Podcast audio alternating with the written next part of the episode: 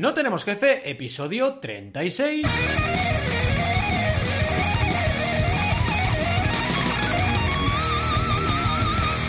Bienvenidas y bienvenidos a NTJ o No Tenemos Jefe, el podcast donde hablamos de emprender con valores o de ser buenazos o de estarlo. Lo que nos dé la gana, podemos ir de lo más técnico a lo más banal, si es que hablar de la bondad es banal. ¿Y quiénes hacemos este podcast? Alberto González, Adrieta Rida, Roberto Aresena y un servidor, Valentía Concia, todos emprendedores muy buenos. Palabrita, palabrita, ¿eh? que somos muy buena gente. Empecemos con el tema de hoy, que como habéis podido comprobar es la bondad y cómo esta, la bondad, afecta a emprender. Siempre me han dicho que soy bueno a mí, ¿eh? Personalmente, esto no lo puede decir uno mismo, lo tiene que decir la gente, ¿vale? Pero la verdad es que creo que tienen razón. Desde pequeñito he aguantado mucho a la gente con malicia a mi alrededor, porque todos hemos tenido que lidiar con situaciones complicadas. Y bueno, uno cuando es bueno o cuando es buena persona, pues las deja pasar. En ocasiones uno tiene que cuadrarse para que no le pisen, porque esto al final es un tema de carácter, ya no solo de ser bueno. Yo soy bueno, pero tengo carácter. Incluso a veces se podría decir que tengo mal carácter, aunque sea bueno, ¿vale? Pero siempre he intentado actuar con bondad. No es que además lo decida, es que lo hago de forma bastante natural. No sé, supongo que la educación ha tenido que ver en ello, eh, darse cuenta uno que actuar con maldad tampoco te lleva a ningún lado o que te hace sentir muy mal luego también, ¿vale? Y te, te, rayas, le das vueltas a las cosas y, quieres arreglar lo que has hecho mal o crees que has hecho mal, ¿no? De hecho, os cuento una anécdota muy fuerte. Eh, yo me castigaba solo. Os lo prometo, o sea, yo me castigaba solo, yo hacía algo, mis padres me decían, has hecho esto mal, y yo solo me iba a la habitación y me castigaba, me autocastigaba, ¿vale? Entonces, claro, yo ya de pequeñito ya tenía una conciencia muy clara de lo que estaba bien y lo que estaba mal, ¿vale? Y también quizás era un poco duro conmigo mismo, eso lo he ido puliendo a lo largo de los años, ¿no?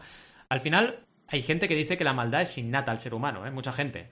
La cita Homo homini lupus, que seguro que me vendrá luego a corregir, porque lo habré dicho mal seguro, el hombre es un lobo para otros hombres, ya nos deja claro que desde tiempos inmemoriales la maldad del ser humano se suponía como algo habitual e incluso innato. Eh, al final no se entraba en si era adquirida o genética, es decir, si era un tema de que la sociedad te hacía ser malo por lo que había en la sociedad en ese momento, etcétera, o si era genético. Pero el hecho es que se pensaba que la gente era pues mala para el resto de gente.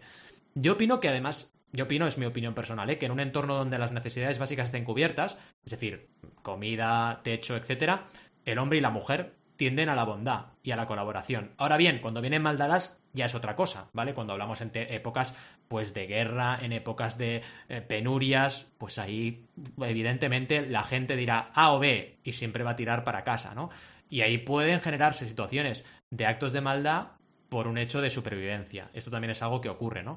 Al final, el hecho de protegernos a nosotros mismos y los que queremos es algo que está, eso sí, escrito en nuestros genes.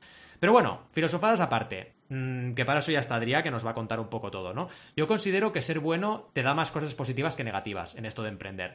Sin duda, el actuar con bondad ha llenado mi red de contactos de gente contenta con mi trabajo e incluso de buenos amigos como los que hacemos este podcast. Y eso no tiene precio. Y si el precio que tiene que pagarse es ser bueno y a veces parecer hasta tonto, pues yo lo pago, ¿vale? Porque prefiero lo que tengo. Y acabo con una reflexión. No me gusta nada, nada, nada, nada, cuidado con esto, ¿vale? Que por ser bueno me tomen por tonto. ¿Vale? Eso no me gusta nada. De hecho, llega al punto que cuando yo hago un acto de bondad y digo, va, voy a dejarla pasar, pero intuyo que la otra persona se piensa que me la ha colado, lo digo. Digo, oye, que sepas que te la he visto, ¿eh? O sea, que sé que me la estás intentando colar y te la dejo pasar pero de tonto no tengo un pelo. Fijaos hasta qué punto me, me, bueno, no me gusta nada, ¿no? Una cosa es ser bueno y otra es que te tomen por tonto, no, no me gusta nada. Supongo que tiene algo que ver mi orgullo, que, que bueno, lo tengo. Eh, al final nací en Argentina, ya sabéis cómo se suicida un argentino, ¿no? Se tira arriba del ego y se, se sube arriba de su ego y se tira para abajo, ¿no? Pues por algo debe venir, ¿no? Pero bueno, pero más aparte, pues sí, el orgullo lo tengo, ¿no?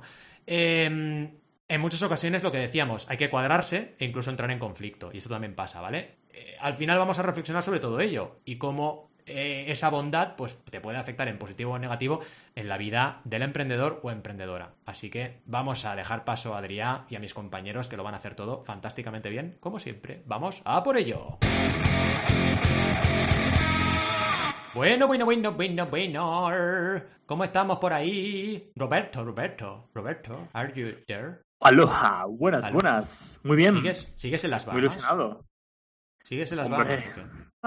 Ahora te contará Adrià. Madre mía. Bueno, madre mía. ¿Cómo le, cómo le estoy poniendo? Como para dejando- volverse, ¿eh?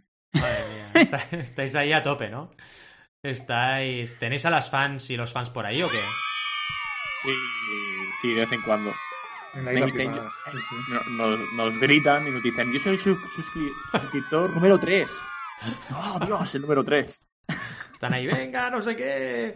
Por cierto, ya que habláis de eso, están llegando ya comentarios en la web, cosa que nos alegramos un montón, ¿vale? Vamos a poner una música de celebración, el timbre de la bici, por ejemplo. Oye, eh, muy bien, ya estáis ahí animándoos y poniendo comentarios en la web, que está para eso, ¿vale? Y para que nos contactéis. Y Alberto, ¿cómo estás? ¿Todo bien? Muy bien, eh, un poco decepcionado de que no me hayan invitado a las Bahamas. No Ya, sé por qué estos dos se van tío. y a nosotros nos Sí, dejan sí. aquí, no sé. Pasan de nosotros, sí, sí. Como tienen su rollo ahí montado, ¿sabes? En el jacuzzi Ya. y se tocan, Exacto. pues claro, pasan de Claro. nosotros. Es que, en fin, en las Es que Bahamas, somos muy, lo que pasa en las Bahamas... muy buenos. Estáis muy buenos. Eh, y- somos y, muy y lo buenos. que pasa en las Bahamas se queda en las Bahamas. Ahí que, estamos. En fin. Claro, claro. Ahí está. Pero una cosa, ¿quién de los dos hace las burbujas en el jacuzzi? Mm. ¿Y quién lo calienta? Esa es la otra. ¿Y quién lo calienta? Exacto. Exacto. Oh, Algún día lo diremos. Algún día lo diremos. Lo dejamos en... Seguir escuchándonos para algún día enteraros. Exacto, exacto. Oh, ahí, ahí, eh. Cuidado. Esto es notificación fuerte. Exacto, exacto. Retener a la audiencia en base a, a porno. Bueno, oye, ¿qué hacen? Las series hacen lo mismo con los cliffhangers, ¿no? Aquello. Si Eh, queréis saber más, pues próxima temporada. Pues esto es igual, es lo mismo. Eso es. Oye, sí, sí. Esto lo diremos en la temporada dentro de los 4. comentarios- ¿Eh? Eso es, la temporada 4 para el capítulo 124. Exacto, ahí está. Eh, eh, ahora que has dicho los comentarios, no sé si alguien se habrá dado cuenta que tenemos puesto un no sin comentar. eh, Exacto. cuando vas a comentar. Exacto. que- Oye, que igual es por eso que no nos dejan comentar. no lo sé. Ah, La gente se tiene acobarda. sentido. La gente dice, qué miedo, qué miedo. Pero bueno, como ya se están animando, yo creo que funciona ya. Eso es. Eso es que funciona. Sí, sí. Pues nada, Adrián, timonel, danos un poco de doy, rumbo, de rumbo en este barco. Venga, va. Le doy, ¿eh? Porque es que últimamente estoy súper filosófico, tío. La, la Uh. última vez que lideré el programa era, os di la chapa sobre el estoicismo, que concluimos, si no habéis escuchado el episodio, que es el futbolista búlgaro del, Bar- del Barça, de los años 90, ¿vale? Es el Stoikov, ¿vale? Y hoy os voy a hablar del viejo debate de si el hombre por naturaleza es bueno o malo, ¿no? Un poco lo que ya ha comentado Valentí en la introducción, que por cierto, Valentí, has dado en el clavo en algunas cosas ¡Oh! y te has equivocado en otras. Uy, qué bien, me encanta. Y Oh. esto lo veréis en el episodio. Tan, tan. Exacto. Próximamente. Qué bueno, qué bueno. Yo no quería hacer otra vez, ¿eh? una cosa bastante práctica, ¿vale? No, no me voy a poner demasiado en teoría. Y, y bueno, como todos sabemos, em, lo vamos a intentar linkar eh, con el tema del, del- del podcast, que como, todo- como habéis visto ya, es, es el, la, la- la vida privilegiada que tengo en las Bahamas. Digo, emprender con principios, ¿vale? Y a ver si podemos cerrar, sobre todo en el debate, ¿vale? Es lo que me interesa más, cerrarlo hacia emprender. ¿Cómo, vemos a- cómo vamos a emprender suponiendo que la gente es buena o mala, ¿vale? Vale. Y bueno, ah, el tema de ser bueno o malo, ¿no? Volvemos a los años 90, mi profesor de filosofía, ah, llevábamos todos una ropa de la cual ahora nos avergonzaríamos, pero bueno, y estilos de pelo que ni te digo. Y evidentemente Rob eh, todavía un proyecto en los años 90. Y mi profesor de filosofía ah, me contaba pues dos filósofos con- en concreto, ¿no? Thomas Hobbes, que decía lo que ha dicho ya Valentí, que el hombre es un lobo para el hombre, y lo has dicho bien, ¿eh? Tu latín se, se aguanta bastante bien, Ah. Valentí. No sé si has vivido nunca en Latinia o algo, pero... en Latinia. Debe ser los genes italianos, tío, seguro. Ah, claro, claro. Ahí claro. están, ahí están. Pues Thomas Hobbes decía eso, que el hombre es malo por naturaleza, ¿no? Y que es gracias a la civilización, menos mal, y el estado de ley y orden, que no nos esclavizamos los unos a otros, no violamos a la gente y no cometemos genocidios y esas cosas feas, ¿no? Porque el hombre es malo y la, y la- y la civilización nos ayuda a ser menos malos. Y el filósofo suizo Jean-Jacques Rousseau decía lo contrario, ¿no? Ah, que el hombre en estado salvaje, cu- en, en- un paraíso, etcétera, etcétera, es bueno y precisamente la civilización es la que nos corrompe y la que nos hace ser malos, ¿no? Es el mito del bon sauvage, ah, en francés, que ves, no pronuncio muy bien en francés, Ah, pero al- parece que Jean-Jacques Rousseau nunca lo, nunca lo mencionó como tal, ¿no? Pero está ahí, ¿no? Está en la literatura el mito del bon sauvage, del, del, ah, del hombre en estado salvaje como hombre bueno, ¿no? Y los dos paradigmas se pueden justificar de 10.000 maneras diferentes, ¿vale? Como un montón de ejemplos, ¿no? Y no sé, no estamos en sección de, de debate, ¿no? Pero, ¿qué os parece a vosotros? No sé. Vale, en, en general, ¿eh? no, no, no, personalmente si sois buenos o malos, que ya sé que sois todos buenísimos y estáis todos buenísimos, pero uh, en cuanto a la gente en general, ¿qué, qué os parece? ¿Qué, ¿Cuál es vuestra idea? Hombre, yo diría que por general no me parece que sea bueno por naturaleza, ¿eh? Pero bueno, tengo también, no sé, la verdad es que es indeciso, no, no me atrevo a decir una, pero por general yo, yo no diría que sea bueno. Entiendo que vas a decirnos que sí que lo es. Ya veo venir por dar los tiros, ¿no? Hmm. Hmm. Eh, yo diría, por llevarte la contra, no, no.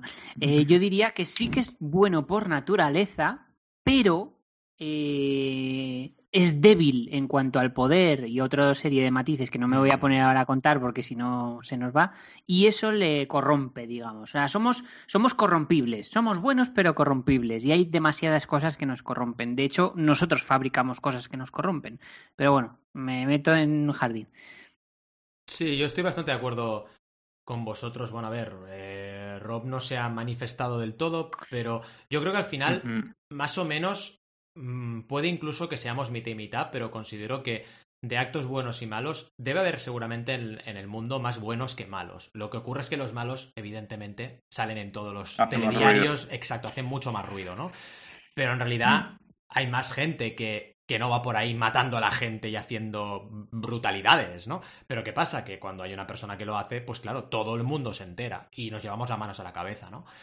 Pero vaya, a nivel natural yo creo que un ser humano, claro, tratado en una situación de equilibrio, de bondad a su alrededor, tiende a ser bueno y colaborativo. ¿Qué ocurre? Que si lo maltratas, al final, esto ocurre también, por ejemplo, con los animales. Los animales que, desgraciadamente, a veces, pues, nos apropiamos de ellos en muchas ocasiones y a veces incluso se les maltrata. Claro, lo típico que pasa es con los perros, ¿no? Un perro que es maltratado es un perro que te va a morder. Pero no porque el perro sea malo o bueno, sino porque ha recibido un trato muy negativo, ¿no? Pues podría ser un poco mi, mi conclusión, ¿no? O bueno, mi apunte, ¿no? ¿Cómo lo ves? ¿Lo hemos hecho bien, Adrián, o no? Sí, lo habéis hecho muy bien y os habéis adelantado algunas cosas que luego vamos a comentar también, ¿eh? Pero um, mi opinión ha estado muy influenciada por, sorpresa, sorpresa, un libro. Ya dijimos que vamos a dejar en la sección todos los libros que, que me he leído y, y, que me han influenciado de alguna manera, ¿vale? Pero el libro se llama... solo lo haremos cuando la gente comente, ¿eh? Atento a esto. Claro, eso, eso. la gente no, no comente, aquí no se pone nada. Sí, Pero bueno, es que además es que os resumiré el libro prácticamente, o sea, ¿qué, más queréis? No, tenéis que, no tenéis que ni que leerlo, ¿no? Qué bueno. Pero el libro se llama Humankind, ¿vale? Que es un juego de palabras porque Humankind todo junto significa humanidad en inglés, ¿vale? Pero por separadas se podría traducir como humano amable, kind amable, human, ¿vale? Y con el subtítulo A Hopeful History, ¿vale? Una historia, historia entendida como historia de, de como, como la asignatura de la de historia, ¿no? Como historia de, de la humanidad esperanzadora, ¿vale? Y el autor es historiador, precisamente, eh, es holandés, Rutger Bregman, que yo le auguro que, que, va a ser una de las mentes pensadoras más que, que más, más, van más a influenciar en los siguientes años, ¿vale? Y la versión del libro en español no ha salido todavía, ¿eh? O sea, que primicia aquí uh, en... No tenemos jefe. Olé, olé. Va a estar disponible el año que viene, ¿vale? Debería estar. Yo lo he leído en inglés, la, mi novia lo leyó en holandés cuando salió, yo no me atreví en holandés, evidentemente. Uh, pero bueno, me hizo mucha gracia también, me desvío un poco del tema, pero es que me hizo mucha gracia el comentario que me hizo mi novia, ¿vale? Porque me dijo, le dije, oye, mira, en la portada, ¿sabéis las reseñas esas que ponen uh, en las portadas de otros autores, ¿no? Recomendándote el libro, ¿no? Y digo, mira, hay una reseña de Yuval Noah Harari, de Stephen Fry y de Matt Haig, que son tres autores que me encantan. A mí personalmente me he leído un par de libros de cada uno como mínimo, alguno más, de, de, de Yuval Noah Harari tres, de hecho. Y, y, dije, mira, los conozco a todos, mira qué bien. Y mi novia me, me comenta, dice, ah, ¿no te das cuenta? Esto es una burbuja, tío. Esta es una burbuja, tienes que salir de ella. Y yo, ostras, pues, pues no había pensado así, ¿sabes? Y lo comento porque yo creo que da para escaleta y media las burbujas estas, ¿no? Que nos metemos, empezamos con un autor, tiramos del hilo y son estos circulitos, ¿no? Que, que de gente mm. que piensa parecido mm. y que deberíamos salir de ellas para, para tener una visión más, más, más, más general de, de, lo que está pasando en el mundo, ¿no? Pero bueno, en fin, volviendo en el tema, volviendo al tema de si el hombre es bueno o malo. Roger Bregman argumenta en Humankind, como os habréis imaginado por el título, que el hombre es en realidad muy bueno, ¿no? Y que en realidad si es capaz de hacer cosas horribles, es siempre con las mejores intenciones, ¿no? Habla de un montón de, ejemplos, desde El Señor de las Moscas, que fue un libro súper um, conocido en los años 60 y 70, se atreve hasta con el holocausto, ¿no? ¿Y por qué estas cosas han sucedido? Por de gente intentando hacer, el bien en el fondo, ¿no? De gente intentando haciendo ser social, ayudándose los unos a los otros y han provocado cosas malas, ¿no? Y nos advierte un poco de cómo evitar estas cosas para que pasen, ¿no? Y desmonta un montón de mitos de la literatura científica, ¿no? Sobre todo en los años 50, 60 y 70, después de que pasara el holocausto, ¿no? Estaba muy de moda, ¿no? Esto que es que el hombre es malísimo, ¿no?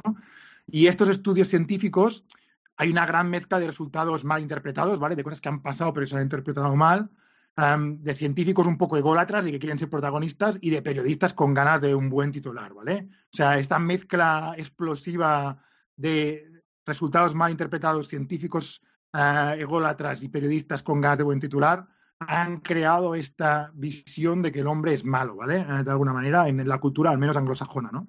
Digamos. Y esto está claro, ¿no? Los periodistas lo tienen muy claro y también lo comentamos ya en uno de los primeros episodios, ¿no? Comentar que la mortalidad infantil ha bajado un medio porcentaje no vende periódico realmente, ¿vale? Lo que el periódico es el titular ahí con, más morbo posible, ¿no? Eh, y lo vemos también, Valentín, no sé, tú lo ves también experimentando en tu YouTube, ¿no? Pero cuanto más clickbaity es el, titular, más la gente clica ahí, ¿no? Estamos programados para eso, ¿no? Uno de, los últimos que he tenido con mucho éxito es eh, ¿por qué hay fracaso en crowdfunding? ¿no? Pues he puesto fracaso ahí en, mayúsculas y ha tenido mucho éxito ese vídeo. Cuando a veces explico cosas igual de útiles en otros vídeos que no son tan clickbait. Totalmente de acuerdo. Claro. Y, y, eso es lo que pasa, ¿no? Los periodistas, la historia esa morbosa de un asesinato, no sé mm. cuántos, les encanta. Les encanta, eso vende periódicos y a la gente somos, somos un poco así también, ¿no? El libro este me encantó, ¿vale? Y no me voy a extender demasiado en el libro en sí. El tío tiene como 40 páginas de referencias, de estudios científicos, de artículos que han salido en el periódico y de cosas de estas. Está súper bien escrito, muy, muy bien escrito. Es un trabajo de muchos años, ¿vale? Pero lo que más me gustó es que nos deja al final 10 joyas, ¿no? 10 reglas, normas para vivir, le llama, ¿no? Y yo, Valentí, aquí te pediría, por favor, que si me pudieras poner efectos cada vez que, haga uno de estos oh. títulos, es que me encantó, ¿eh? Además, los pone en números romanos, ¿vale? Así que los voy a decir en números romanos. Oh, oh venga, va. Venga. Ah, el número uno, que sería palito. Palito, cuando dudes, asuma lo mejor, ¿vale? Y nos dice, pues eso, que cuando no sepas qué intenciones tiene el otro, lo más realista es asumirlo mejor, ¿vale? darles ese beneficio de la duda. Y esto tiene el beneficio, como demuestran un montón de estudios en los que, que detalla, ¿vale? Que cuando nosotros confiamos en los otros, eso también cambia la actitud de la otra persona, ¿no? Si tú le vas a alguien y, dices, yo no, yo, yo me confío en ti, ¿no? Esa persona se va casi a sentir obligada a no defraudarte de alguna manera, ¿vale? Hmm. Y claro, habrá gente que nos va a intentar estafar, ¿vale? Si nos intentan estafar, ¿qué, no? Primero de todo un poco de sentido crítico, ¿vale? No caigamos en los trucos más obvios y en, los, y en las estafas más piramidales que se ven de una milla, ¿no? Un poco de, cerebro, ¿no? Y tampoco pongamos nuestra fortuna en una sola apuesta.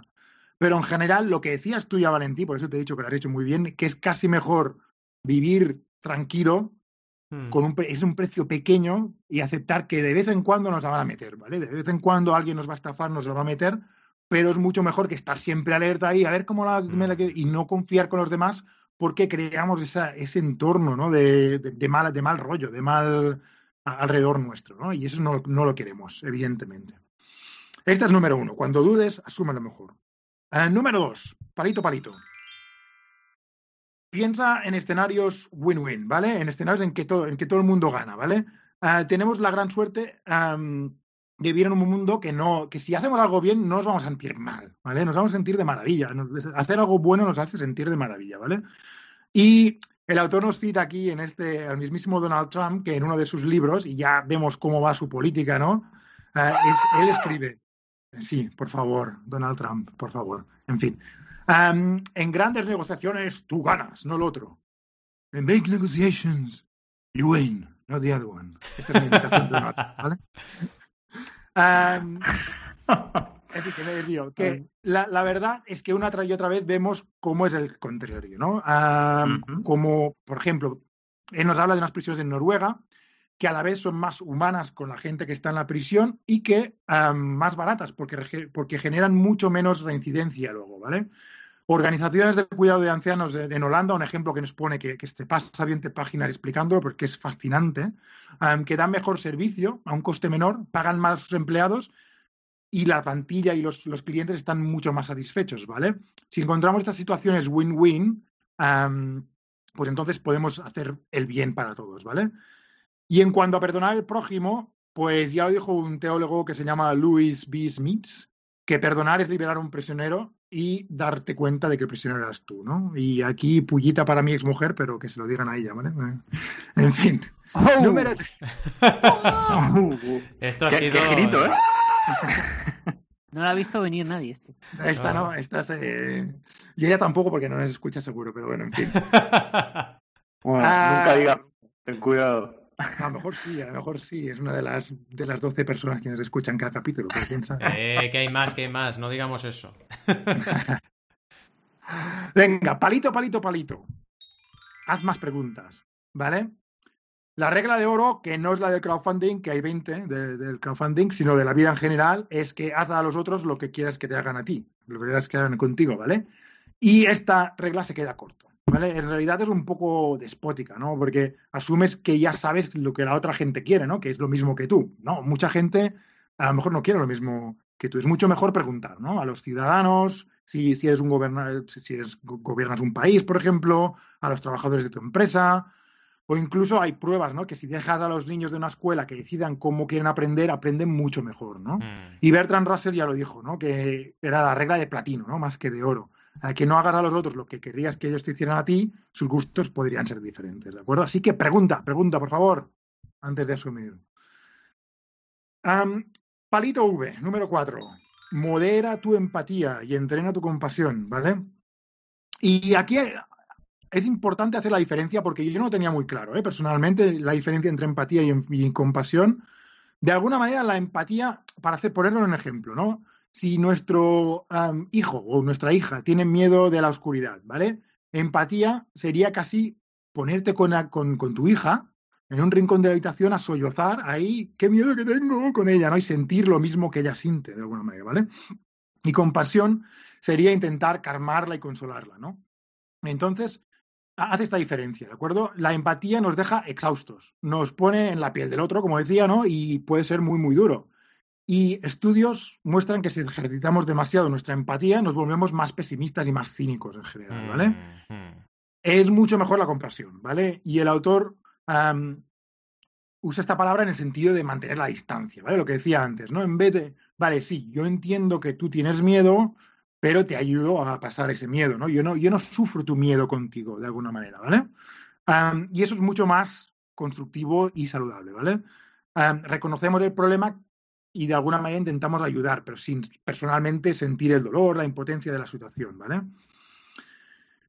Y al parecer, meditar, que nos pusimos todos aquí un, reto al principio, en el segundo programa de NTJ, uh, puede ayudar mucho a cultivar esta compasión, ¿vale? Y también nos anima Rutger Bregman, él dice que no es un gran meditador, pero nos anima a meditar, porque si cuidamos, dedicamos tiempo a cuidar a nuestro cuerpo, haciendo deporte y tal, ¿por qué no dedicar también tiempo a nuestra mente, ¿de acuerdo? Y nos, nos ayuda a esto, a, a entrenar nuestra compasión, ¿vale? Ah, número 5, V. Intentar entender al otro, aunque no comparta su punto de vista. Y hay muchos estudios que demuestran que a veces no somos muy racionales con nuestras decisiones, ¿vale? Es- millones de estudios que lo demuestran. Pero, pero, pero, no subestimemos nuestra capacidad de raciocinio. Eh, Estamos aquí en una sociedad bastante avanzada, lo veamos o no, y es gracias a nuestro raciocinio, ¿no? Y am, Aquí um, Rutger argumenta que podemos entender la mentalidad de un fascista o de un terrorista o de incluso de un amante de una película de Love Actually, que es mala de cojones, si me permitís. ¿Cómo? Ah, ¿No te gusta Love Actually? No puede ser. A él le gusta, a Rutger le gusta. Ah, ¿A ti te gusta, Valentín? Sí, a mí me gustó la peli. Es chula. Ah, venga, va. Voy a aceptarlo. pues Sí, no está mal, va, pero...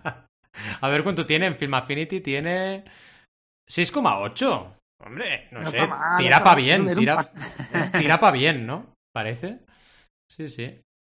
Pero bueno, ah, lo, lo que nos dice es eso, ¿no? Que aunque veamos el punto de vista o entender el, el- el- que intentamos entender al otro de dónde viene, ¿vale? Y sin apuntarnos al carro del terrorismo o sin apuntarnos al carro del, de- del fascismo o al carro de las películas románticas pasteleras como Love Actually, ¿vale? No hace falta para entender a esa gente que sí le- que, que ve esto, ¿vale? Mm. Y cuando más necesitamos esta habilidad es para suprimir nuestro de- deseo de ser majetes, ¿vale? Y porque a veces nos callamos, nos callamos cuando vemos una injusticia para no ser vistos como los que alzan la voz, o nos hemos tragado palabras para que haya paz alguna vez, ¿no? Para que, ostras, ahora no me voy a meter en este jardín, ¿no? Y aquí es donde lo necesitamos, ¿no? Más, más que nunca, este- este- esta habilidad, ¿no? Y la paradoja del libro entero, ¿no? Es, es esta, ¿no? Que a- hemos evolucionado para ser sociales y a veces nuestra sociabilidad es el problema, ¿no? Porque no levantamos la voz hacia, hacia estas inju- injusticias, ¿no? Y pensad que mucha gente que ha sido revolucionaria han sido visto como predicadores demasiado, hostia, qué pesado este, ya viene pesado esta vez otra vez con el veganismo o con lo que sea, ¿no? Y Ya antipáticos, ¿no? O con el crowdfunding. Pesado. ese pesado con el crowdfunding otra Pesado, vez, ¿no? hablando de crowdfunding siempre, hombre. Pesado, predicador. pasa la gorra, tío. Qué pesado. Pasa la gorra. Pasa la gorra, qué bueno. Pues lo que hace el autor Rutger es a invitarnos a apreciar a esta gente porque son la clave en el progreso. ¿vale? Al final, al, al principio pueden ser predicadores, un poco antipáticos, pesados, pero no se callan ¿no? cuando ven una injusticia o no se callan cuando ven una... No, no les importa agitar un poco el, el- el movimiento para, para, para, que, para que haya acción, ¿no? Un poco. Mm. En fin. Número palito V, como nuestro eh, estimado rey. Ah, número 6. ama a los tuyos como otros aman a los suyos. También lo hemos hablado un poco ya en la introducción, ha salido y también ha salido en el pequeño debatillo que hemos tenido, ¿no? Pero como humanos estamos programados para diferenciar, ¿vale? Nos importa más la vida de la gente como nosotros que la vida de otra gente que quizá no sea tanto como nosotros, ¿no? Y ya pueden morir miles de personas en una catástrofe que como haya dos españolitos ta- que, que- que estén involucrados, no nos vamos a cansar de, de- de oír su historia en las noticias, ¿vale? Y han muerto miles de personas a lo mejor, ¿vale? Y tenemos favoritos y Rutger nos dice que no es algo que tengamos que avergonzar, ¿vale? Pero lo que tenemos que hacer es el paso siguiente, es entender y recordar que todos los desconocidos también tienen familias a las que quieren, ¿vale? Y que son tan humanos esas, esas otras personas como nosotros, ¿de acuerdo? Am, número 8, esta os va a gustar, ¿eh? Esta seguro que ya no estoy predicando al coro, como se dice en inglés, ¿vale? V palito palito, evita las noticias. Am, las noticias, y no es noticia, nos dan una visión muy, muy sesgada de la realidad, ¿vale? Am, y generalizan poniendo a gente en grupos de buenos y malos, ¿vale? Y se enfocan en las manzanas podridas, ¿vale? Y lo mismo pasa en las redes sociales. Los algoritmos, como ya hemos dicho, optimizan para captar tu atención y los titulares clickbait acaban siendo los más populares, ¿no? La recomendación del autor, nada de tele, de las noticias de las, de las 10 o cuando sean, y de push notifications de nuestro móvil, ¿vale? Am, leer información de calidad, ¿vale? Que, probablemente tengas que pagar, ¿vale? Yo de momento estoy pagando de Economist y Quartz, am, pero de dejar las pantallas y conocer a la gente, más, más que, aunque ahora a lo mejor, ¿sabes? Con el, el coronavirus, la mejor manera de conocer a la gente es a través de pantallas, irónicamente, ¿no? Pero bueno. Mm. Pero sobre todo, meditar qué información metemos en tu mente, ¿no? De la misma manera que meditamos qué comida comemos, o al menos eso espero que lo penséis un poco, ¿no? ¿Qué comida coméis? Entonces, pues eso, la misma cosa, ¿no? Porque nos vamos a volver más cínicos si vemos esas noticias, porque lo que hemos dicho, ¿no? La- la- los periodistas le- les gusta un buen titular, ¿no? La número 8, que me gustó muchísimo, no des puñetazos a nazis, ¿vale? Desarrolla, desarrolla. Sí, sí, sí, porque esto, cuidado, ¿eh? Necesita- Necesita desarrollo, ¿vale? Él pone un ejemplo bastante claro, ¿no? Que había una marcha nazi que iba a un lugar de peregrinación, ¿no? Que enterraron a un nazi súper famoso y ca- cada año, ¿no? Y siempre cagaba pasar que los antinazis iban ahí ala, a pegar, a buscar brega, ¿no? Y, la- y- eso justificaba a los nazis de decir, es que somos discriminados, es que tal, es que mira lo que nos hacen, ¿sabes? Por opinar algo, tal. Y, lo que funciona es al revés, ¿no? Y lo que se hizo al final fue decir, vale, pues por cada milla que caminéis, estimados nazis, vamos a hacer una donación a una ONG. Y luego también les daban camisetas que cuando las lavaban ponían, yo soy un nazi, no sé qué, no sé cuántos. Y cuando las lavaban decían, ¿ves? Tu camiseta ha cambiado. Ah, tú también puedes cambiar como tu camiseta, ¿no? Y eso funcionó. Subió muchísimo la gente que llamaba a un teléfono de ayuda para salir del nazismo, que, que, existe eso en Alemania, parece. ¿Vale? Pero bueno, al, kit de la cuestión, ¿no? Lo que nos quiere ir decir realmente. Ah, que si ves las noticias te entran ganas de dejar de reciclar o de llevar mascarilla ahora con el coronavirus, ¿vale? Total, si no lo hacen todo el mundo, ¿por qué lo tengo que hacer yo, no? Y esto es lo que el, uno de los temas principales del libro, ¿eh? el cinismo, ¿no? Que, decir, pues si la gente es mala, ¿por qué tengo que ser bueno yo, no? Y es simplemente otra palabra para la pereza, ¿no? Es una excusa para no tomar responsabilidad. Lo ve así Rutger, ¿vale? Porque si crees que la mayoría de gente está podrida, básicamente, eh, no te tienes que enfadar por las injusticias, no hace falta. Y el mundo se va a la mierda de todas maneras, ¿vale? Y también dice, este, este me gustó mucho, ¿eh? otro tipo de activismo que lo vemos muchísimo, ¿eh? que parece sospechosamente al cinismo, ¿vale?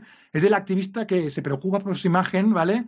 y que le encantan las noticias del tipo el cambio climático es peor de lo que pensamos o el coronavirus el coronavirus el coronavirus parece un transformer o algo ha, provocado muchas más muertes de las que se han contado oficialmente vale mm. y se alegran de estas noticias porque ves como os lo decía y este, este es, es, peor casi que el cínico 100%, ¿vale? y Rutger nos comenta que hay otra manera, ¿no? Si, si damos pañetazos a los nazis, solo les damos excusas para que se radicalicen cada vez más y tender las manos a los radicales es la mejor manera de traerlos a nuestro lado, ¿vale? O sea que, bueno, que no seamos cínicos, que tendamos la mano a los nazis, a los terroristas y que no haga falta porque, porque realmente quieren salir. Nos da otro ejemplo de las, de las guerrillas de las FARC en Colombia, que es brutal, ¿eh? Se pasa como 15 páginas explicándolo, pero también es fascinante, ¿eh?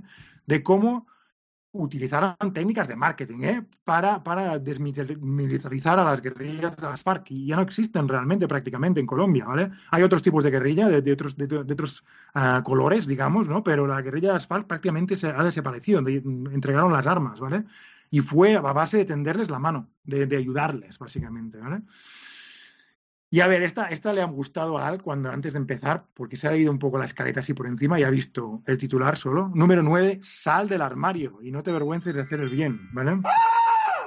A ver, esto, esto qué pasa aquí. ¿Nos tienes que contar algo, Adrián? Exacto, ¿qué pasa? Eh, a ver, no tendría ningún problema de ninguna manera. ¿eh? De hecho, todo el mundo está en un espectro y, bueno, Ropi y yo, lo que queda, lo que pasa en las Bahamas se queda en las Bahamas, ¿no? Pero bueno.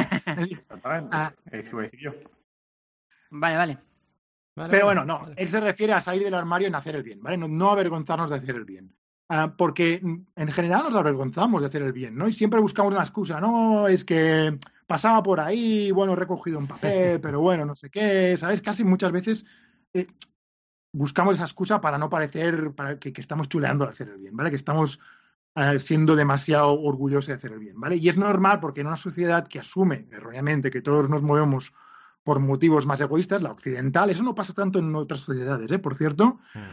pero el hacer el bien porque sí es casi sospechoso, ¿no? De alguna manera. Sí, sí, sí. Este, este que le ha pasado, ¿no? Sí, le ha pasado este, ¿no? Es, verdad, o sea, el típico de, no, es que fulanito ha hecho una gala benéfica y ya dices, vaya su normal, vaya flipado, no sé qué, ¿no? Es lo típico que piensas. Sí, es sospechoso, ¿no? ¿Qué, querrá? Seguro que le habrá echado mano luego al claro. de alguna manera. Piensas mal de entrada, eso es verdad. Mm. Pues nos invita a que no, que al revés, que y, aquí, cuando lleguemos luego al, debate, me gustaría debatirlo bastante bien, porque esto es importante, creo. ¿eh? Pero si no nos disfrazamos, ah, o sea, si nos disfrazamos de egoístas, vaya, y confirmamos a los cínicos que tenían razón, ¿no? Si decimos, no, es que no, no es nada, no es nada, va. Y, entonces confirmamos a los más cínicos, ¿no? Que, que tenían razón. Y peor aún, no ponemos ejemplos para otra gente, ¿no? Porque lo, intentamos esconder, ¿no? Y él dice, no, sale del armario, ¿no? La verdad, la, bondad se contagia, ¿no? Hmm. Como demuestran un montón, un montón de, estudios científicos, ¿no? Y es nuestra responsabilidad que se sepa que nuestra actitud es la de hacer el bien por defecto y que la gente lo sepa, ¿vale? Y, que lo digamos, oye, no, he hecho esto porque es lo correcto, punto, no, no hace mal, ¿no? Y aquí, el motivo por lo que quiero comentar es que estoy haciendo un curso para Valentín de emprender con principios, ¿no? He aprendido un montonazo de las uh, B Corps, ¿vale? Y eso es lo que hacen, ¿no? Pregonar 20 vientos. No, no, es que somos una empresa que queremos hacer el bien.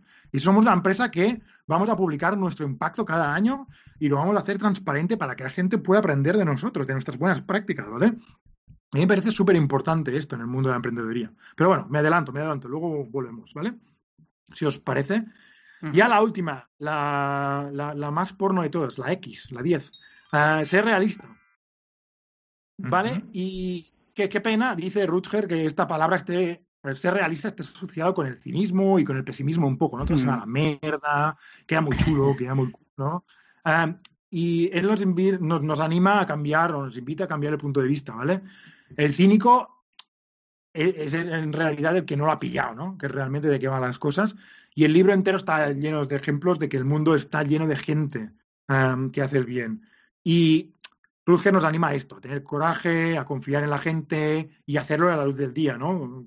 Publicitándolo casi, ¿no? Uh, de no tener miedo a ser generoso. Y quizá, como decía Val en la, intro, en la intro, se nos tilde un poco de crédulos, de naifs, de tontitos, un poco casi, ¿no? Ah, pero la historia nos demuestra que las cosas que se consideran ahora mismo naifs, en cierto momento, ¿vale? en un momento dado de la, de, la, de, la, historia, luego son sentido común un poco más tarde, ¿no? en un futuro muy, no muy lejano. Así que yo creo, espero, confío que ser bueno esté de moda en unos años, ¿vale? Y que Rutger nos ayude con su libro. Y bueno, hasta aquí os dejo, que os mete una chapa que no veas. ¿Vamos al debate o qué? Brutal, vamos al debate. Dale caña. Chan, chan. Qué bueno, qué bueno, qué bueno. Vaya, vaya masterclass, ¿eh? ¿Nos ha dado este hombre? Vaya repasito. Repasito, repasito, que somos buenas, hombre, todos. ¿Cómo se nota que es el que más lee? ¿Es así? es así. Hago tampa, ¿eh? Este, este, era el libro libro, pero también hago muchos audiolibros. bueno, oye, pero da igual, es una constancia que tienes. Eso hay que aplaudirte. Sí, sí, sí, está en la vítica. Exacto, está en la vítica. Claro, cada día. Correcto. Venga, dale caña al debate, danos un poquillo de salsita aquí, va. ¿Cómo lo veis en general? Va, ¿e-, ¿es un poco pardillo? ¿Es un poco naif, uh, Rutger? ¿O os ha convencido? A ver, hay que leerse el libro entero, ¿eh? Pero. Claro. Mira. Oh. Sí, perdón, perdón. Sí. Ah, dale, adelante, adelante. Ah, vale. No, yo voy a decir que eh, me parece muy interesante todo lo que has comentado. A ver, entiendo que es un resumen de, del libro, ¿no? Y que si quieres más profundidad tienes que, que leer el libro, lógicamente. Pero me parece una persona eh, bastante idealista y bastante romántica, ¿no? En cierto punto. O sea, creo que, que él cree todo esto que está describiendo, él lo cree de verdad. Y sí que es verdad que hay ejemplos para demostrarlo. O sea, yo no, no veo motivos para pensar que es un pardillo. Sí que es verdad que quizás es demasiado avanzado para lo que la gente eh, comúnmente es en cuanto a forma de entender la sociedad. Vamos, quiero decir que la gente no suele llegar a estas conclusiones ni de lejos.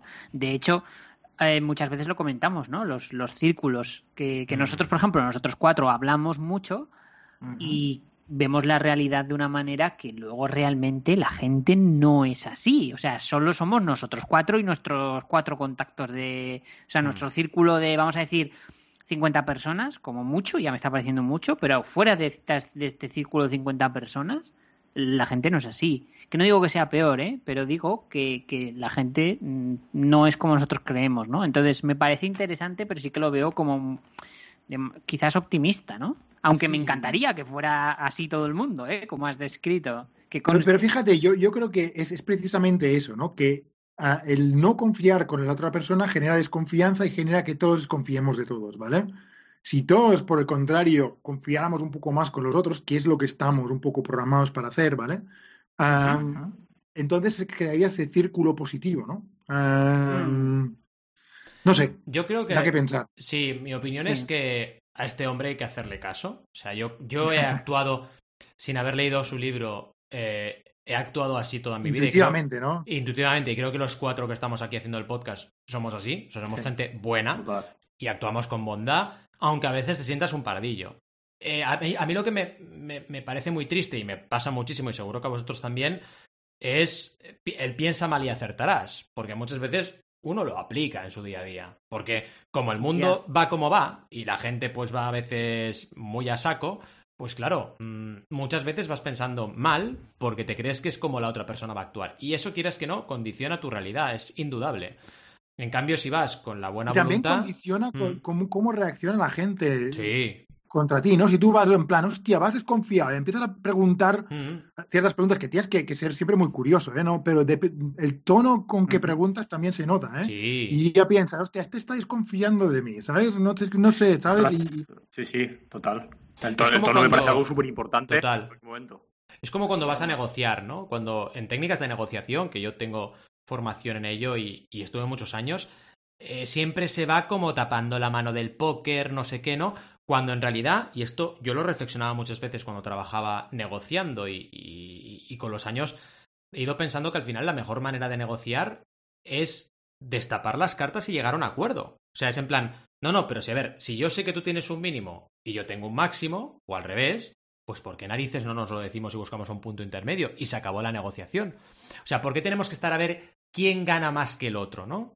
O sea, realmente no tiene sentido. Gaña quién, ¿no? Claro, no tiene sentido. O sea, dime. sobre todo es ¿cuál una es- relación a largo término, es que Exacto. al final mm, Exacto. no generan esa confianza, ese es el problema, ¿no? Y se va a Exacto. acabar mal. Si, si, si empiezas sea- con buena confianza, con buen pie, ¿no? Y aunque sea a Sí. corto plazo, yo creo que Sí, sí. la manera de negociar escondiendo cartas a la larga te trae menos beneficios. Porque también saldrás perdiendo tú si el otro se esconde cartas, ¿no?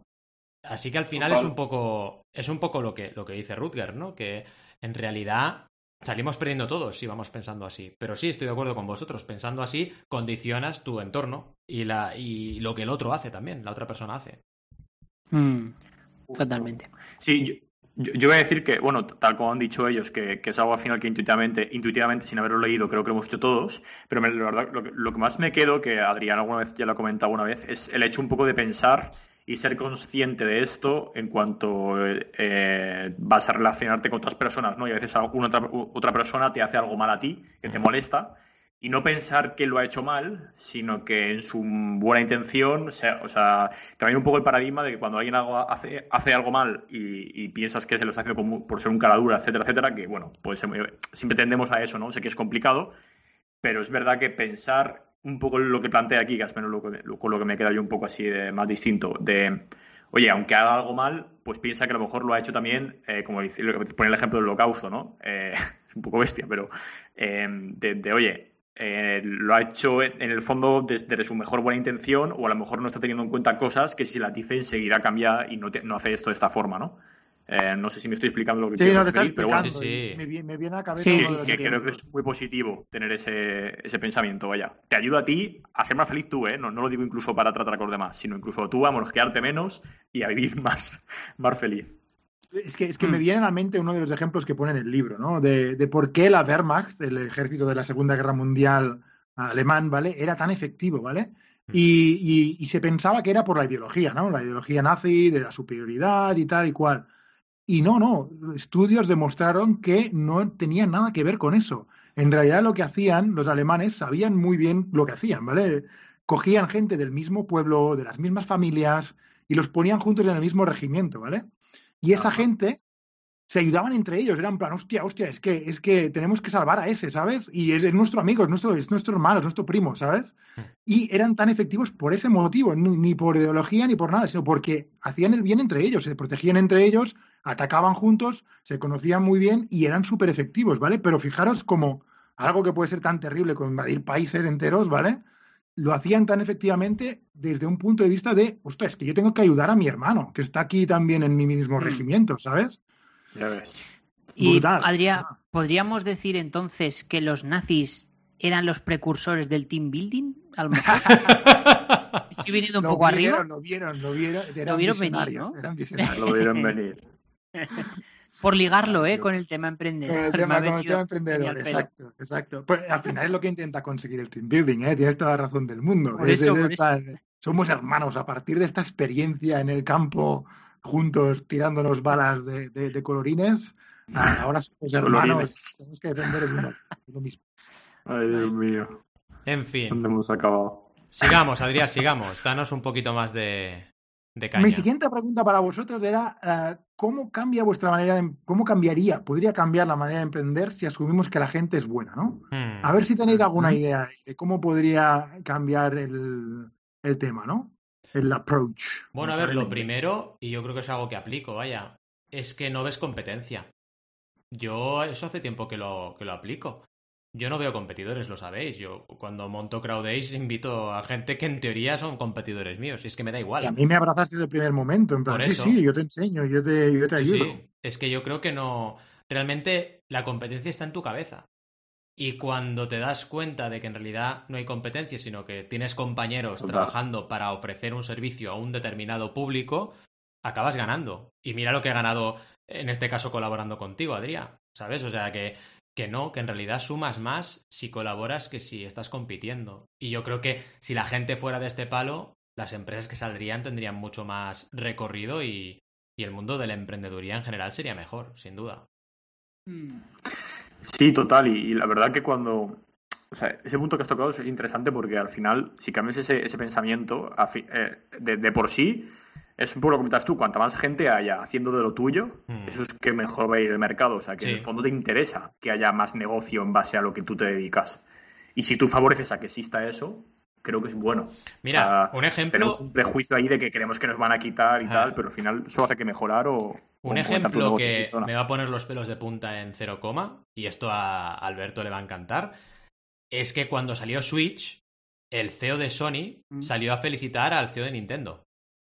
Mm. diciendo os felicitamos porque una vez más habéis desarrollado la industria. Y es lo que acaba de decir Rob ahora mismo, 100%. O sea, si tú innovas, no tienes que decir, uy, Nintendo ha innovado, soy Sony, eh, qué mierda, me van a pasar por delante. No, la industria se desarrolla, pasa a otro nivel, va a crecer más, más gente va a jugar, con lo cual Mm. más gente va a jugar también potencialmente a los juegos de Sony en, PlayStation. Es así. O sea, es que es indudable, Mm. ¿no? Y fijaos lo que pasó con la Wii. Con la Wii, mi abuela jugó a la Wii. Mi abuela, que en ese momento tenía ochenta y pico de años, jugó a la Sí, Wii. crack. ¿Sabes? Y dices, ¿por qué? No había jugado a videojuegos en su vida. Pero claro, una consola que innovó tanto, que rompió tanto esquemas y que todo el mundo podía jugar, pues hizo que mucha gente que no era jugona se quitaran muchos velos, ¿no? Y, y algo que normalmente a los jugones y a los coleccionistas de cómics y tal nos tienen como frikis, pues se rompió un poco esa barrera, ¿no? Y se vio que era algo tan divertido como cualquier otro tipo de actividad, ¿no? Mm. Así que es bueno. Yo para responder esta pregunta ah, voy a hacer otra. ¡Uh! Eh, Que no asumimos. asumimos que la gente que es buena no es egoísta. ¿Se, puede asumir eso? ¿O se Es que puede asumir fijaros, que tú eres? Eh, tiene este problema, ¿no? Porque es, ha sido un debate filosófico de, de hace muchos años. ¿Hay realmente cosas altruistas al 100% o no? Porque al Claro. final, cuando haces una cosa que parece altruista, lo haces porque te hace sentir bien o porque ah, quizá ves, ves, por ejemplo, que la industria va a crecer en este sentido, ¿no? Por- como, como Mm. estábamos comentados, ¿no? Entonces, es, es una pregunta un poco, él dice que es un poco que, de- que no le interesa esta pregunta, ¿vale? Dice, digo lo que dice él, ¿eh? Luego lo podemos debatir. ¿vale? Dice que no le Es- interesa porque al final dice que imagínate un mundo en el que hacer una cosa buena te hiciera sentir fatal. Dice, Ya. vaya mierda mundo, ¿no? en cambio, tenemos la suerte de vivir en un mundo en el que cuando haces algo bueno te sientes de maravilla. Se- Te sientes bien normalmente cuando haces algo bueno, ¿no? Al, menos que te tomen de pardillo o de tonto, ¿vale? A, a veces que también Sí. puede pasar. En general te sientes de maravilla cuando haces una cosa buena. Entonces, pues bueno, pues, pues mira. Ya. No sé si a te ver, yo lo- bueno, a ver, es que lo digo porque mm, yo creo que si asumimos que la gente, que todo el mundo es buena persona y eh, va en pro de, bueno, pues de ser buena persona, o sea, para mí buena persona implica que en algún momento de tu vida vas a tener que ayudar a alguien puntualmente. Eh, quiero decir, ser buena persona no significa que todos los días estés ayudando ahí a muerte 24/7 a todo el mundo, ni haciendo el bien. Eh, Sí, pero significa que no haces el mal. O sea, para mí ser buena persona es que no Mm. haces el mal. No que tengas que hacer el bien todo el rato. ¿Me explico Claro, lo que claro. quiero decir? Sí, sí, sí. no, no, pero enfocado, enfocado a, la, a, a startups, yo lo que quería decir era en plan, vale, pues no voy a hacer, no voy a emprender en cosas que a lo mejor sean uno más, ¿no? Otra fintech. Sí, a lo mejor vas a mejorar un poco el fintech, pero ¿qué sentido tiene otra, o- otro banco alternativo, ¿vale? Ya. En- ve a solucionar, por ejemplo, los objetivos de desarrollo sostenible y hacer el bien en ese sentido, ¿no? Yo, mi trabajo es hacer el bien. Qué, qué poderoso es eso, ¿no? Ya, lo que pasa es que ahí entraríamos un poco en la subjetividad de lo que para ti es hacer el bien y frente a la persona que considera que hacer el bien es crear otra fintech más, ¿no? Otro neobanco que considera Eh, que es hacer el ver. bien porque no le gustan los neobancos actuales y... Sí, sí, sí, complicado. sí, todo relativo, estoy de acuerdo. Pero, pero, pero, por ejemplo, hay los objetivos de desarrollo sostenible, que también en el curso Ujú. de banaco.com, momento Oh. spam, Yeah. eh, hablamos bastante de ellos. Realmente los países del mundo se han puesto más o menos de acuerdo de, la- de los objetivos que tenemos para 2030, ¿no? Y son 17 objetivos y si trabajas para mejorar uno de esos objetivos, estás, en teoría, por, aceptado por cientos de países, ¿no? Haciendo el bien. Ya. Sí, a ver, yo creo que eso sí que formaría parte de hacer el bien, ¿no? No sé si a nivel individual de cada persona, pero sí a nivel empresarial, ¿no? De que la compañía esté haciendo el bien. Yo creo que a nivel individual, si todo el mundo hiciera el bien, seguramente ahora viviríamos en un mundo completamente diferente y estaríamos en otro nivel. Es más, me voy a atrever a, a decir que ligaría el hacer el bien de toda la humanidad con el progreso. Seguramente la sociedad sería muy diferente. No os digo que fuera mejor ni peor, ¿eh? no me voy a meter ahí porque no- eso sería especular, pero sí que el progreso hubiera sido diferente y estaríamos ahora ante otros dilemas y otros problemas y seguramente se hubieran resuelto otros problemas de otra manera. Mm, Sí, sí, sí. Sería muy diferente, Ya. está claro. Sí. Totalmente. Salto a la siguiente, ¿eh? Sí, sí, adelante. Dale, dale. Adelante. ¿Qué, qué, qué ejemplos se os ocurren aquí a bote pronto de empresas que van asumiendo esta bondad en el mundo? ¿no? ¿Se os ocurre alguna? Hombre, sí, hay muchas.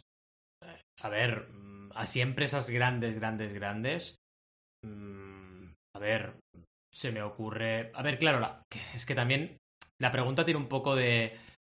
La- van asumiendo la bondad, ¿qué significa? ¿Que van por ahí regalando sonrisas? No, no, no. no. A ver, O- o que hacen las cosas son empresas con una el- ética. Mm, sí, que tienen una ética, que tienen una y que tratan bien a la gente, que tratan bien a todo, a todos los stakeholders, ¿no? Digamos, Mm. a todas las partes interesadas, ya no solo a sus inversores, que es lo que decía Smith, ¿no? Que decía, no, no, no, el- la responsabilidad de una empresa es solo dar beneficios a los inversores. No, no, claro que no. Mm. Ya. Yo creo que Google, Hombre. por ejemplo, es un ejemplo de Hmm. empresa que, que vaya, se lo toma en serio, ¿no? Por las... Se, se lo había tomado, sí, con el Don't Be Evil, ¿no? Durante un Sí. tiempo era no, no seas malo, ¿no? Básicamente. Puede ser que ahora no esté en el mejor momento, pero, pero es verdad, es una empresa que normalmente sigue una serie de, de parámetros e intenta hacer las cosas bien. Evidentemente, lo que decíais, es una empresa capitalista y lucha por los beneficios, pero yo creo que es compatible una cosa con la otra. Es comp- totalmente compatible, sí, sí. Mm. Yo creo que sí. Vamos, cada vez más Creo- convencido. creo que me salen, me vienen antes a la mente las empresas que directamente no, no son buenas o no son buenas. Ya, ya. Mm. ¿Sabes? Pero, pero incluso, o sea, ya no voy a meterme a las típicas Tabacaderas. de- y exacto, no me o- y- eh, eso, eso, esa, no me voy a meter en esa, sino directamente Facebook, Twitter, por ejemplo, Mm. para mí están haciéndolo muy mal, Sí, sí. ah, por poner ejemplos. Eh, Empezaron con buenas intenciones todos, ¿eh? Uy, sí. ah, Sí, todo el mundo tiene buenas Facebook, ligar. Facebook, la intención de Facebook era ligar. Eh, ya está, ligar. Una Mm. intención súper buena, ¿qué pasa? Sí, sí, totalmente. Os, os digo la empresa que para mí es la que es bondadosa y regala sonrisas. Hmm. Venga. Eh, la fábrica de chocolate de Willy Wonka. Para mí es la mejor empresa. Para mí es la empresa. Es, es- o sea, eso es ser bondadoso directamente. Hmm. Solo hacen el bien. Regalan sonrisas a los niños y caries. Pero bueno, Y primero. caries, pero primero sonrisas, ¿no? mejor. Les deja unas sonrisas a la larga que no veas, ¿no? Con todas las caries. Sí. Estoy haciendo un poco chiste banaco, ¿no? Últimamente. Sí, es verdad, ¿eh? Esto tenemos que... Hombre, si no, no es chiste Banaco banaco. joke. Banaco joke. Eh, ¿Qué os iba a decir? Yo en mi, Roberto. en mi sector Sí. diría que, que Kickstarter es una empresa que hace las cosas con una serie de normas. Otra cosa no, pero normas tienen un montón. ¿Qué pasa? Que, por ejemplo, en servicio de atención al cliente no son demasiado buenos, ¿vale? Pero eso pasa un poco, o al menos en mi experiencia pasa bastante con empresas de cultura eh, norteamericana. Al menos yo me lo he encontrado así, ¿eh? Que la parte de servicio al cliente no la tienen desarrollada tan bien como podrían tener. Pero bueno, dicho esto, a nivel de principios, valores, es una plataforma que lo que quiere es que la creatividad salga a la luz. Eso es una misión muy interesante y una misión muy positiva, ¿no? Que luego, evidentemente, como decíamos, evidentemente se equivocarán en algunas cosas, tendrán que despedir a gente y esto ya no, no es que sean malos que despidan gente, ¿no? Esto también es muy importante, ser justos con las empresas, ¿no? Porque a veces parece que si una empresa despide a gente ya es mala. No, no, depende, porque a veces despides a gente para no tener que cerrar. Y si cierras se va todo el mundo a la calle. Entonces, cuidado con ese tema, ¿no? Eh, yo al final asumo que una empresa es buena cuando intenta hacer más bien que mal en el mundo en el que vivimos. principios. Sí. sí, sí. Sí, estoy de acuerdo. Claro. Sí, totalmente. A ver, yo sí que siento que se me ocurren algunas que a lo mejor pueden ir más alineadas, eh, como tenerlo más esto presente, ¿no? Y, de, yo creo que lo puedo utilizar un poco como para diferenciarse del resto. Eh, pero de por sí, eh, la tendencia que está viendo ahora de, marcas que, por ejemplo, que comparten su dashboard de métricas y son muy, muy, muy transparentes, hmm. creo que aquí está un poco relacionado porque al fin y al cabo les está dando igual la competencia, les está dando igual cómo puede utilizar esos datos la competencia para aprovecharse, etcétera, y lo que quieren es compartirlo eh, para que los consumidores tengan más poder, sepa dónde va cada, día el dinero, a dónde están invirtiéndolo, etcétera, ¿no? Entonces, eh, creo que aquí se me ocurren varias y, bueno, por decir algunas, eh, yo diría, por una parte, se me ocurre Minimalism Brand, de aquí de España, que creo que lo están haciendo bien por esta parte, Eura, que creo que también lo hace muy guay por esta parte, por, porque además eh, eh, asiste también a, congresos eh, y empresas sobre la industria cárnica.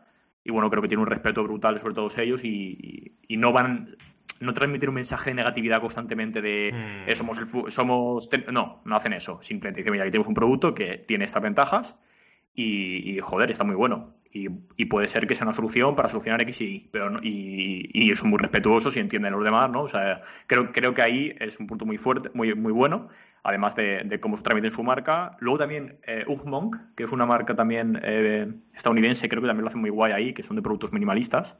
Y, también eh, transmite un poco esto. Y, había pensado otra más que me dio a la mente, pero se me ha ido. Las dejamos en, las notas del programa, ¿no? Mm. Para que la gente que quiera. Justo.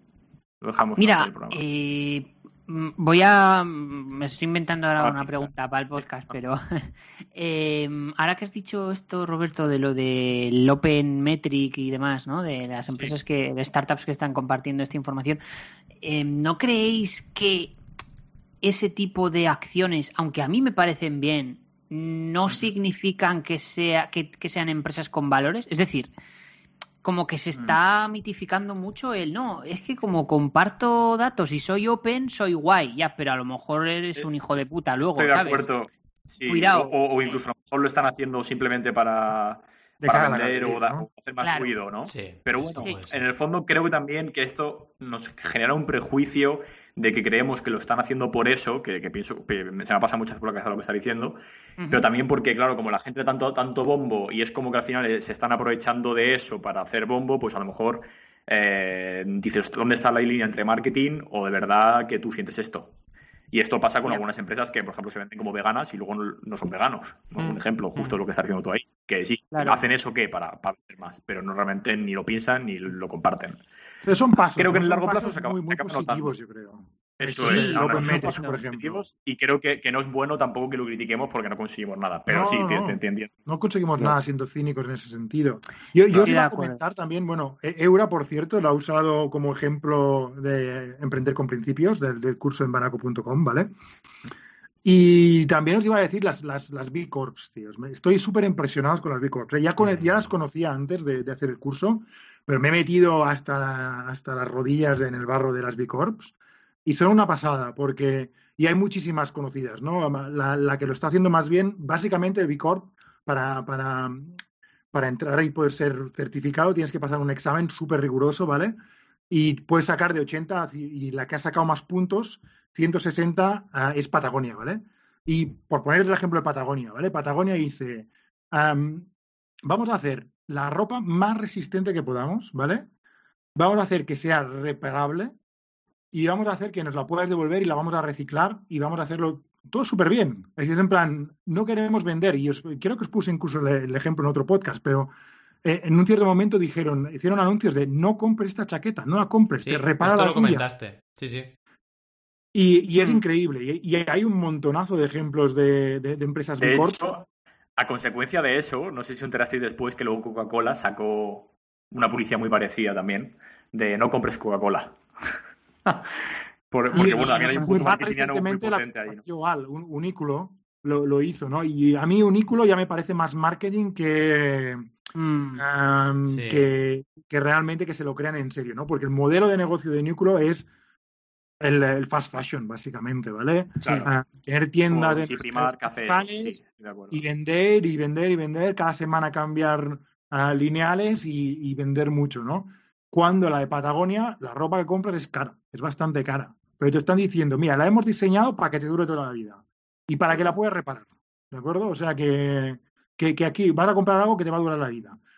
O sea que, que me parece que sí, que hay bastantes. Y, y- y lo De que hecho, también. Muy bien las B Corps, que está relacionado con el punto 8, ¿era? Eh, del sal del sal- no, 9, sal, sal del armario, ¿vale? De no te avergonzar, de no avergonzarte, ¿vale? Todas las B Corps tienen que poner público su report anual de impacto, ¿vale? Y tiene que ser público, si no pierdes la certificación, ¿vale? Y así la gente puede inspirarse, puede inspirarse en, en lo que están haciendo esta gente, ¿no? Y decir, hostias, mira, tienen un problema de plástico, mira cómo están haciendo con el plástico. Tienen un problema de lo que sea, ¿no? De, de- de- de huella de CO2 en esta industria que es muy grande, mira cómo lo están haciendo y cómo lo están ah, solucionando. Lo podemos copiar y animan a, a que la gente lo copie, ¿no? Dicen, Sí. nosotros hacemos el bien y queremos que todo el mundo haga el bien, ¿vale? Am, 100%, o sea que- yo estoy 100% con vosotros. Además, eh, está demostrado que, que abrirte y compartir eh, es una estrategia ganadora en los tiempos en que vivimos, pero también apunto lo que dice lo que dice Alberto, que, que- que hay muchas veces que, que de entrada el primer paso es hacerlo como para aparentar. Pero bueno, ya es, un primer, ya es un primer paso, al menos ya se han planteado el tema y lo han eh, puesto ahí sobre el papel. Si encima ven que eso es positivo, a lo mejor acaban cambiando su manera de hacer. O sea que en el fondo es un primer paso, ¿no? Yo lo que os quería trasladar es, ¿dónde están los anuncios americanos de los años 80? ¿Os acordáis de ese que venía un, un platillo volante y absorbía la Coca-Cola y la tiraba para abajo, en plan, ¡pah! No me gusta. Y luego cogía la de Pepsi, esa sí que la abducía y ponía Pepsi, la bebida de la siguiente generación, ¿no? Eso nos. eh, eh, esos tortazos que estaban las marcas también molaban, hombre, hay que reconocerlo. Eso también estaba guay. Y lo hemos perdido, lo estamos perdiendo, esto no puede ser. Pero fijaos, llegando, ligando eso con, con los 80, eh, Stallone y, y, y Schwarzenegger, ¿no? Que siempre han sido, eh, digamos, enfrentados. Fijaos lo que ha pasado ahora. Lanzan los mercenarios, todos dirigidos por Stallone, y todos, todos los mitiquísimos de los 80 de acción y de los 90 se juntan en una gran película, ¿no? Y la petan, porque han hecho un montón de... la- la- las secuelas y ha funcionado muy bien, ¿no? O sea que, ¿cómo ha cambiado todo, ¿no? De, de- de esos años 80 donde realmente había una competitividad en todos los sectores, incluso en el cine, por papeles similares o estilos, diferentes, estilos similares de, de- de un público determinado objetivo, ahora se ha convertido en colaborar, ¿no? Es curioso. Ya ves. Mm. Oye, y también quería barrer un poco para casa hacia el crowdfunding, ¿eh? porque yo creo que, bueno, primero Kickstarter es una B Corp también, por cierto, ¿vale?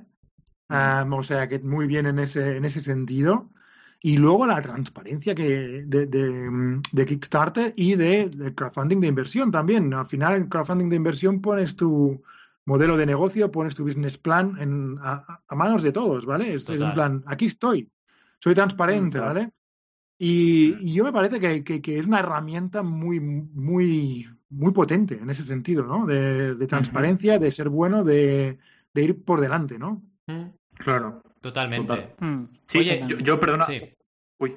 No, digo, ah, estaba, iba estaba decir- pensando eh, que ahora sí. pensando en los mercenarios, se me ocurría que los mercenarios trabajaran todos en una mercería, seguro. Seguro. Pero ya está, es que no podía irme sin una broma de las mías. Ya no puede ser. ¿Te Venga, venga. imaginas no, a Stallone y a, y a Schwarzenegger picándose con el ganchillo? No, la sí, ¿qué tal? Antes estaba por ahí y no sentía las piernas, pero ahora estoy en la mercería. Sí, sí, podría ser. Se pican Oye, por el pero- ganchillo. ¿Quién hace mejor ganchillo? Exacto. Con el ¿Eso cuchillo. de que son grandes películas, lo decís vosotros o quién lo dice? Yo no he visto ninguna, no puedo opinar. ¿De los mercenarios? Vale. Es divertida, ¿eh? La primera, yo vi solo la primera. Y la primera me pareció. No, creo que la primera y la segunda vi. Y, a ver, un momento. Son ellos riéndose de sí mismos, ¿vale? Es la típica peli de acción de los 80, pero en plan coña, ¿vale? Que es tan exagerada que, que te ríes, ¿no? De hecho, hay una, hay una escena que seguro que os pica la curiosidad, ¿vale? Es un pequeño spoiler, pero es una licencia casi. Que están todos, los típicos, yo que sé, Van Damme, todos los, mal- los de acción, y hay un momento que llega, eh, llega el, jolín, el Walker de Texas, el, ahora no me sale el nombre. Chuck Norris. Eh, Chuck Norris, ¿no? Y todos dicen, no, ha llegado Chuck Norris, ¿no? En plan, cuidado, vayámonos todos de aquí porque nos va a matar a todos, ¿no? Y es en plan, la típica broma que hay la hacen ellos mismos en la película, ¿no? Y es divertida por eso, pero vaya, es la típica peli palomitera, ¿eh? No es una peli para sesudos ni sesudas, ni mucho menos. Oye, Rob, querías decir Yo algo, antes- ¿no? Sí, adelante, adelante. Sí, sí, quería decir que, que- que es la que me ha quedado ahí, a- que cuando estaba hablando de las empresas que se me había ocurrido, se me ha olvidado otra que quería decir luego se me ha ido de la cabeza. Eh, que es, eh, que, bueno, directamente, directa competencia nuestra, es eh, Samara Bags, que me parece que lo hacen de maravilla, Mm. la verdad. Eh, que, bueno, son de, Cana- de Canadá y, y además esta gente, una cosa muy guay que hace en ser muy transparentes también es eh, eh, que han conseguido concretar exactamente la huella de CO2 que produce cada uno de sus productos. Mm. Y cuando vas a comprarlo, que es mínima, porque son productos en concreto también veganos, hacen eh, lo mismo que hacemos nosotros, pero principalmente para mujer, y, y, han- y que en cada producto te dice lo que vas a contaminar cuando lo compras. Qué bueno. Y bueno, son cosas muy guay, ¿no? Aparte, aparte de cada, eh, cada vez que compras un producto con ellos, eh, lo donan a, eh, África. No me acuerdo qué país era, la verdad que aquí me queda un poco, pero bueno, un país de África, ¿no? Ustedes están colaborando siempre con una ONG. Así que bueno, son empresas que creo que lo hacen guay porque además nacen de esto, ¿no? Y, siguen haciéndolo y, y sus propios fundadores eh, par- partieron de la idea porque iban a por esa causa, no tanto. Entonces creo que, que ahí sí que se aprecia y se nota y no es tanto por marketing ni mucho menos. Y bueno, creo que, que es muy guay esta parte. Eh, iba a decir una cosa. ¿Qué os parece? Lo voy a decir ahora en el directo y así luego, como esto luego no se puede editar, bueno, sí que se puede uy, editar, pero no lo vais a editar, así queda constancia. Se viene, ¿Qué os se viene. parece si planteamos hacer un podcast invitando a alguna empresa que sea de verdad una empresa, eh, obviamente con valores, pero que sea una empresa que consideremos o que sepamos que son buena gente y que eh, realmente son bondadosos, ¿no? Vamos a decirlo así. Mm. Y, y hablar Venga. de esto, ¿no? De hablar de esto con esa empresa y no, no para hacer marketing de esa empresa, sino que nos cuenten un poco también su visión a nivel de los retos que han tenido para hacer que su empresa sea bondadosa. Porque esto entiendo que no es en plan, bueno, voy a montar un negocio bondadoso y... o sea, decir, Además, aquí hay un punto importante. Yo creo que tenemos que intentar que sea eh, bondadoso, como estamos diciendo, entre comillas, pero lo suyo, creo yo, es forrarse y que sea bondadoso. O sea, tampoco Claro, claro. en el sentido de tampoco intentemos aquí decir que porque sea bondadoso no tienes que ganar A ver, dinero. yo, yo O sea, creo que una cosa no quita la otra, ¿eh? la- las Exacto. empresas con propósito lo que quieren es, tienen un propósito en la vida, que es solucionar X problema, ¿vale? Y forrarse es un producto, un subproducto de eso, ¿vale? Pero no, y es lo que, lo que te permite ejecutar esa misión y ese propósito, ¿no? Mm. Pero, pero es un subproducto, no es, no es lo principal, hombre. Oye, pero Al ¿adjudicamos final- idea o no? ¿Adjudicamos la propuesta Sí, de...? Adjudicada. Venga. Ya está, decidido. Sí, sí. Muy bien. Ahí queda. Hay que, hay Grabado que de en eso, hay piedra. que de eso. Última pregunta, va, que la he puesto aquí en la escaleta tal y Ah. cual. ¿Alguna vez Hostia. os habéis sentido tontos por ser buenos? Y empiezo yo. Yo hay una situación Tonto. en la que siempre me siento tonto por ser bueno. ¿Y cuál es esta situación? Bueno, sabéis que yo odio pocas cosas en la vida, pero una son las colas. Las colas me ponen muy nervioso, ¿vale? Y una situación en la cual me siento muy tonto por ser bueno es cuando alguien se cuela. Que esto pasa, ¿vale? Y lo Yo ves. digo, ¿eh? Yo- Y lo ves. Sí, alguna vez lo dices, pero depende cómo te pilla hasta que dices, mira, paso. Pero te sientes tonto. Dices, pero ¿por qué? ¿Por qué la gente se cuela? Pues, ¿No? Y lo vas viendo cómo... Sí, sí. Pensaba que ibas a decir cuando lo típico que a lo mejor eh, hay alguien que te dice, oye, perdona, que tengo una cosa solo, me dejas pasar. Sí, Ah, sí, eso claro, también es pasa, buena. Y luego cuando va a cobrar, se va de repente a por otro producto y a por otro. A mí se me ha pasado. Y es como, mira, me acaba de tomar Ala, el pelo totalmente. Eso es muy troll. A mí cuando lo... Cuando-. Esto lo hago yo, ¿eh? Cuando veo a una persona que va con pocas cosas y yo voy con muchas, dejo pasar. Pero nunca me ha pasado eso. Qué, qué fuerte, ¿no? Encima que dejas Sí, pasar. sí, Madre que de repente, o, que lo, lo te, por hacer el bueno, oye, venga, eh, pasa, y luego al final te das cuenta que tú llevas menos cosas, o que sí, sí, que, que eres tonto, vaya, que eres tonto, pero tonto, tonto. Es que esto de las colas, cuidado, ¿eh? Porque tiene... Tiene tela, ¿eh? Sí, sí. Aquí en Inglaterra fliparíais. El otro día en el parque, am, que se pasaron los niños el, el distanciamiento social por el forro, pero bueno, ah, pusimos el slackline, la, la cuerda floja, ¿vale? Entre dos árboles y los niños, 15 niños, haciendo cola para subir a slackline. A ver si lo Oh. veis esto en España. Ya, ya, ya, ya. A mí me sorprendió Japón. Japón hacen cola para entrar en el metro. Tú te pones en una cola, o sea, está el metro y entonces tiene como diferentes... eh, En el suelo tienen pintados como. Donde van las, las, las, puertas. Y claro, el tren para exactamente delante de donde está la pintada. O sea, nunca se desvía ni un milímetro, ¿vale? Entonces, claro, tú ya sabes dónde va a estar la puerta y la gente se pone en cola. Y entra quien estaba primero, ¿eh? No se cuela nadie. Jamás. Claro, dices, esto en, en- en una punta en España es prepara los codos, porque te, te va a colar todo Dios, ¿sabes? Lo- además es muy, es muy bueno porque nosotros en Sabadell, en la estación central de los ferrocarriles, tenemos la misma técnica, entre comillas. La gente se pone en cola, pero siempre, siempre, siempre no falla, ¿eh? Llega alguien que se pone delante de todo, al lateral de la cola y entra antes que el resto. Y dices, ¿pero por qué? Si hay una cola, lo estás viendo, la gente está en cola, ponte en la cola. Pues no, siempre ahí, y entonces se sienta antes que nadie. Y dices, ¿por qué? Y cada vez pasa, siempre. Y dices, bueno, son culturas, ¿no? Pero Hmm, es la digo, muestra ¿eh? de que si todo. problemas en. Correcto. Oye, te has colado. Y es la ¿Qué muestra pasa? de que Sí. si todo el mundo actúa bien, al final la gente que actúa mal, si hubiera una presión social sobre esta persona que actúa mal, lo dejarían de hacer. Como la gente que yo qué sé, pone los pies encima del, del sillón del, del tren o del metro, ¿no? Esto pasa mucho también. Claro, si todo el mundo les mirásemos en plan, ¿qué estás haciendo? Lo quitarían, pero como aquí no está mal visto o la gente no, no, no- lo que tú dices no se lo dice nadie, pues quien lo dice es como, ah, mira este pesado diciendo que quite los pies, ¿no? Sí. Es un poco al revés. Ya. Pero sí, es como evitar meterse en problemas, ¿no? Es en Sí. plan, sé que está mal, pero no le voy a decir nada porque fíjate tú, me voy a meter ahí en un follón. Es muy típico ese pensamiento. Yo, por decir una cosa de esta de, mm, a ver, sentirme tonto, a ver, no sé si es exactamente esto, que seguro que os vais a sentir también identificados ¿eh? con lo que voy a decir ahora. No sé si es exactamente sentirse tonto, pero sí que me molesta muchas veces a nivel profesional cuando, bueno, a nivel personal también me pasa, ¿eh? pero voy a enfocarlo en el profesional. Eh, estas veces que te viene un cliente de que te dice, oye, eh, podríamos hacer esto y te deja y te, y te lo deja caer Mm. como para que termines haciendo tú algo que él quiere que hagas y además gratis. No sé si me explico, ¿no? La típica de Sí, sí, sí. Que te lo deja caer y, y no, a ver si cuela, a ver si el tonto este me, me hace tal cosa, ¿no? De, pues Sí. habría que hacer esta, este proyecto o habría que, habría que poner esto aquí. El, el habría que, ¿no? De, bueno, a ver si lo entiende como que lo tiene que hacer él y si cuela, cuela, ¿no? Y si no, no.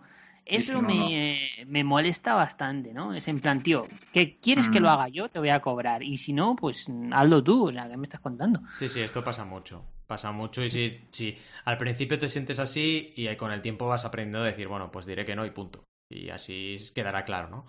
Pero sí, sí, Mm. totalmente. Mm. Ya ves.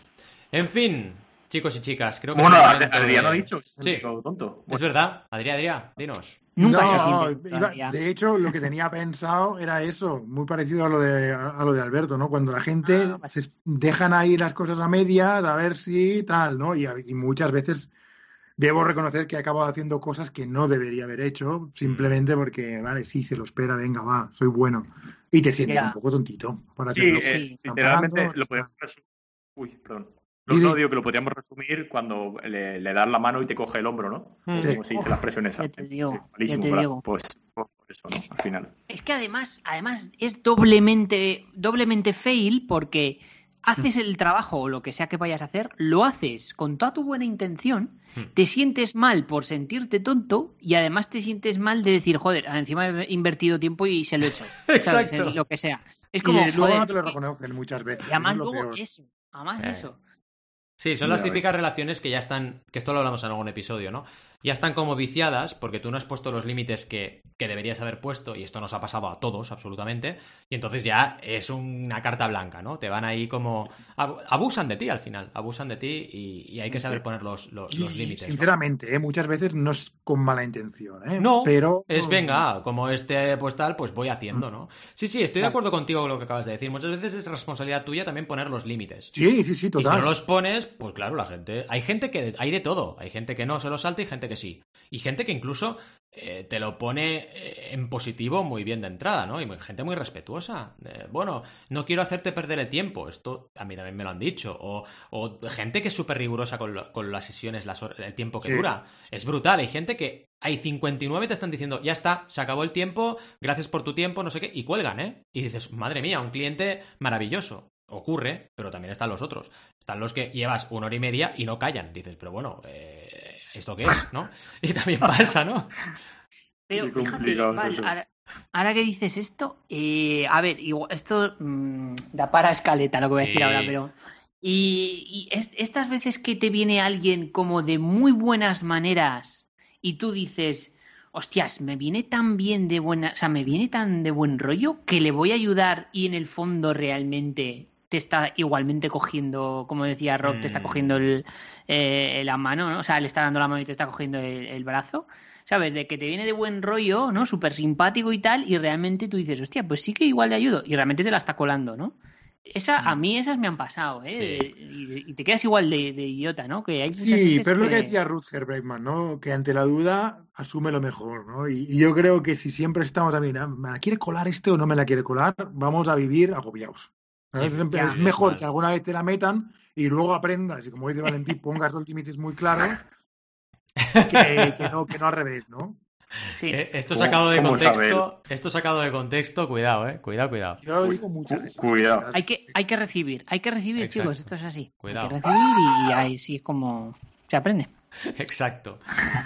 Chicos y chicas, marcianos y marcianas, emprendedores y emprendedoras, terrícolas en general, ya sabéis que volveremos una vez más el miércoles que viene y que será a las 12 y 12 horas, que es la hora que tenemos programada siempre, pero que podréis escucharnos cuando queráis, que por eso esto es un podcast. Y también os decimos, por favor, que podéis dejarnos comentarios como estáis haciendo ya, que podéis enviarnos también cualquier cosita que queráis a través del formulario de contacto fantástico que tenemos, lo que queráis, ¿eh? Ideas, propuestas de nuevos programas, dudas que tengáis sobre los que hemos emitido, todo, ¿vale? Todo es bienvenido y lo vamos a recoger, lo vamos a leer, vamos a contestaros y vamos vamos a tomar decisiones en base a ello, ¿de acuerdo? Y ya para acabar, no olvidemos que nos deis estrellitas y likes en todas las redes sociales y todas las plataformas de podcasting habidas y por haber.